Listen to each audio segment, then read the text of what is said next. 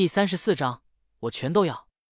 在洛修制作好木偶刀后，小莫已经和白羽魂一起做好了晚餐，便上楼来敲了敲洛修卧室的门。洛修，洛修，过来吃饭了。刚刚敲门两下，小莫见房间里没有回应，便十分好奇洛修在干什么。不过他也不敢直接开门，怕洛修生气，便悄悄的把耳朵贴到了门上，想要偷听门后的动静。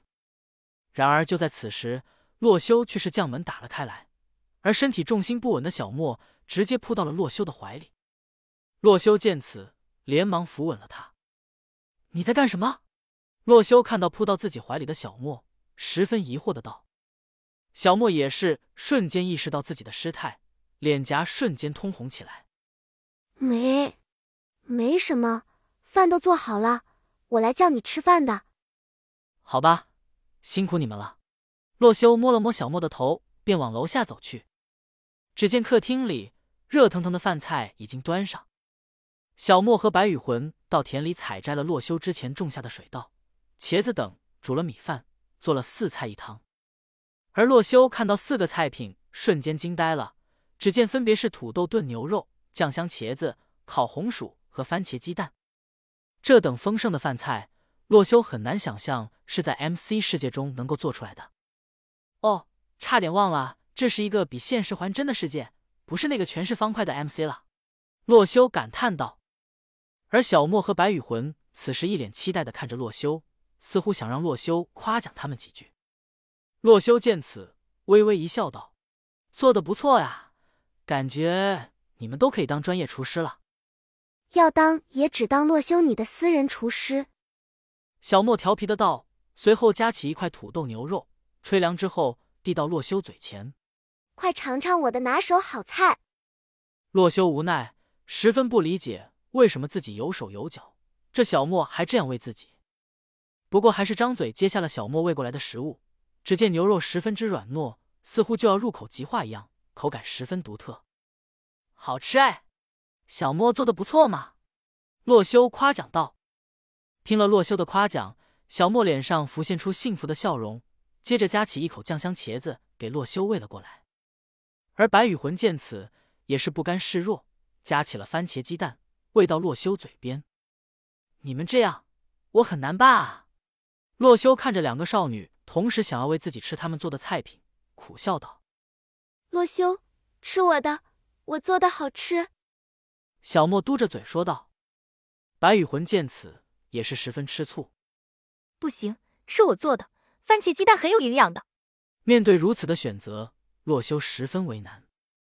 不过，作为一个拥有前世成年男子经验的洛西，面对这种选择的时候，答案就只有一个了：小孩子才做选择，我全都要。于是，洛修一口吞下了两人递过来的食物，细心品尝了一番，发现两人的厨艺都十分不错，难分伯仲。嗯，各有各的好，都做的不错。不行，不行。洛修，你再尝尝我做的，肯定是比较好吃的。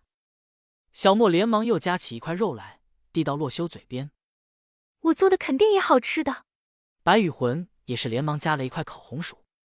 洛修见两个少女此时竟然为了争论谁的厨艺更好，竟然胜负欲这么强，倒吸了一口凉气。现在的女生好胜心真的强。于是，在洛修直男般的理解下，一直不敢说谁做的好，谁做的不好。生怕两个少女感情决裂，整顿饭下来，洛修都没动过一下筷子，便吃得饱饱的。而这时候，小莫和白羽魂仍然在纠结，到底是谁做的菜比较好吃。嗨嗨，没想到这么快就吃完了。怎么说呢？我还是感觉难分高下，下次再说吧。洛修打圆场道。随后见两个少女似乎对对方很不服气，洛修连忙转移话题。对了，明天我们去一趟远门。听到要出远门，小莫瞬间被转移了注意力。洛修，洛修，我们明天去哪里玩啊？我们这次可不是去玩，而是去探索新的地形。洛修认真的解释道。他已经从黄老板那里获得了资料，从九百九十九号区块主城的方向来看，北边是山地，西南边是大森林，而东部是大海。洛修所见的小木屋恰好就在主城的东部，接近大海，因此。想要去到森林之中，便是一段很长的路程。今晚你们都赶紧睡觉，明天可是要走很远的。洛修特意叮嘱道。随后自己率先回到了房间，做一个表率。果然，小莫和白羽魂见洛修回房之后，也是乖乖的洗漱睡觉了。第二天清早的太阳升起，洛修已经准备好了这次旅行要带的东西。除了一套装备和必备的工具外，洛修带的最多的便是食物了。为此，洛修还专门将能带的的面包、烤鱼、熟牛肉等全部带上，完全足够三人的口粮。洛修顺便给白羽魂妹子也做了一套附魔的铁装，现在她也有一定的战斗力了，就不用小莫专门保护。洛修，我们要去的地方既然那么远，难道我们就这样走过去吗？小莫疑惑道：“当然不是了，你还记得我们上次在刷怪笼里获得的马鞍吗？”难道我们可以骑马过去？没错，洛修早已计划好，今天要做的第一件事情就是去找到两匹马来。其实，按照小莫和白羽魂这娇小的身形，洛修感觉找一匹大点的马，三人一起骑也完全够坐。不过想了想，多人同骑一匹马的时候，难免会有肌肤接触，便觉得不合适，毕竟男女有别。于是，洛修让白羽魂飞到了空中。从高空看看周围哪里有马，那边好像有马群。白羽魂瞬间瞄准了一个方向，带着洛修和小莫赶了过去。只见小木屋旁边的河流对岸不远处，果然有一群在吃草的马群。找到马群了，接下来就是挑两只强壮的来驯服了。于是洛修一匹一匹的精挑细选，终于是挑出了两匹身材健壮的马，一匹白色，另一匹黑色。就叫你们小白和小黑了。